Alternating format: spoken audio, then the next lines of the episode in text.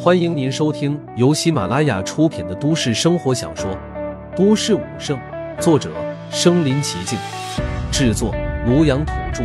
欢迎订阅分享。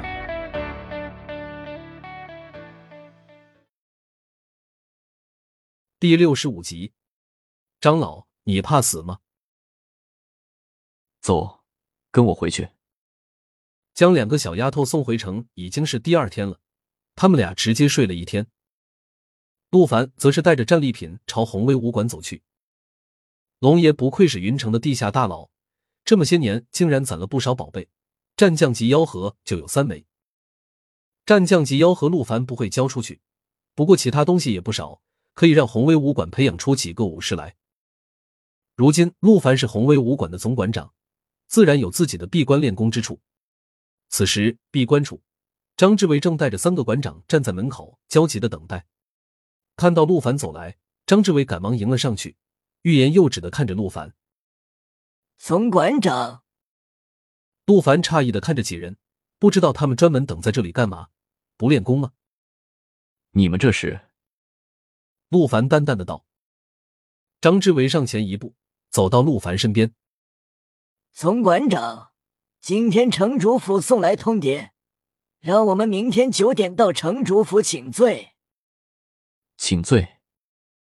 陆凡莫名其妙，城主府搞什么鬼？我们请什么罪？是周天豪，他妄议我们不遵城主旨意，八点之后大闹城门，视黎明苍生安全于不顾，禀告城主府，要我等上门请罪。张志伟神色焦急，他虽然是大宗师，能坐镇一方，但城主府乃是边疆大吏。城主府要办宏威武馆，他根本没有反抗的余地。陆凡眉头一皱，立马就想到了关键处，恐怕是周天豪背后的狂训战将出手了。是城主亲自下令的吗？陆凡问道。那倒不是，是狂训战将。张志伟摇头道：“城主这些年很少露面，大小事务基本上都是交给狂训战将负责。”狂训战将，陆凡神色一冷。战将乃是人族脊梁一般的存在，莫说是八点出城，就是半夜三更，也至多被说到一番。这城主府却是大张旗鼓的要他上门请罪，根本就是心怀鬼胎。陆凡心知自己是被城主府盯上了，毕竟一个连成为武者都困难的高中生，短短一个月时间就窜到武将级，没有大秘密，根本没人信。寻常人或许忌惮陆凡的实力，不敢出手，但城主府可是有九尊战将镇压云城几十年，稍一调查，便能发现陆凡实力暴增的蹊跷之处。武者境界越到后期，想要突破越困难。九尊战将可都是老古董了，想要再进一步，就不得不夺取某些人的机缘。很不幸，陆凡就被盯上了。不过这一次，这帮老东西怕是打错了主意。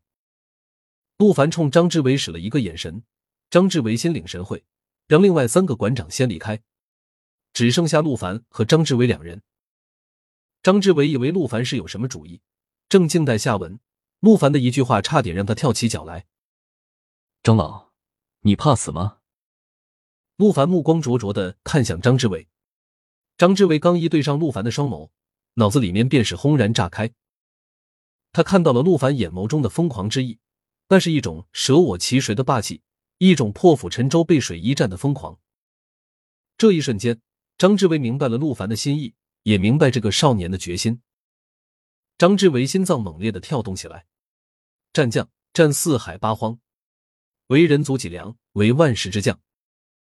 善者为民生谋福祉，开辟太平盛世；恶者为苍生之祸乱，烽烟染血天下。看着静静矗立的陆凡，张志伟仿佛看到了一望无际的石山血海。他知道这是一场豪赌，用他的生命来赌，用他的宏威武馆来赌，用他的子孙后代来赌。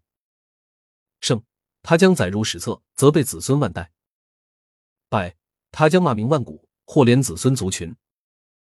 没有人能在这种时候保持镇定，纵然他是一个大宗师。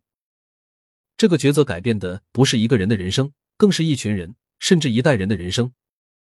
张志伟深深的闭上眼，脑海中天人交战。良久，他睁开双眼，看着陆凡：“若侥幸不死，红威武馆将如何？”目之所及，皆为红威。陆凡一字一顿，掷地有声。这是他的承诺。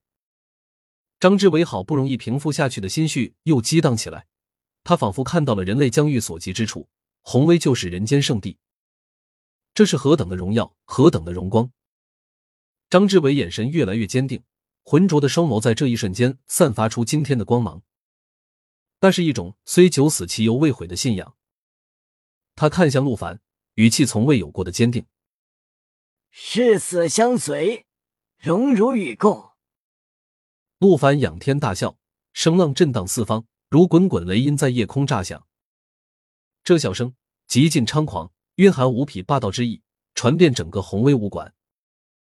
伴随着笑声，陆凡身上血液疯狂的奔涌起来，似沉寂万年的地底熔浆要重临天地。一道黄金光芒从陆凡身上升起，直冲云霄，连接虚空。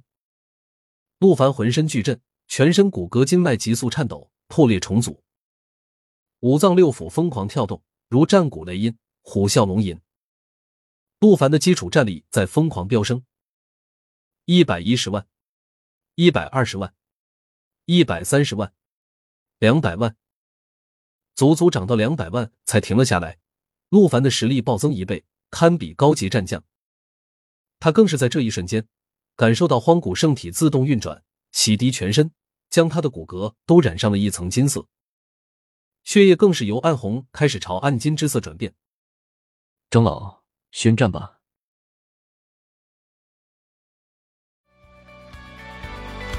本集播放完了，点赞、评论、加订阅，继续收听下一集。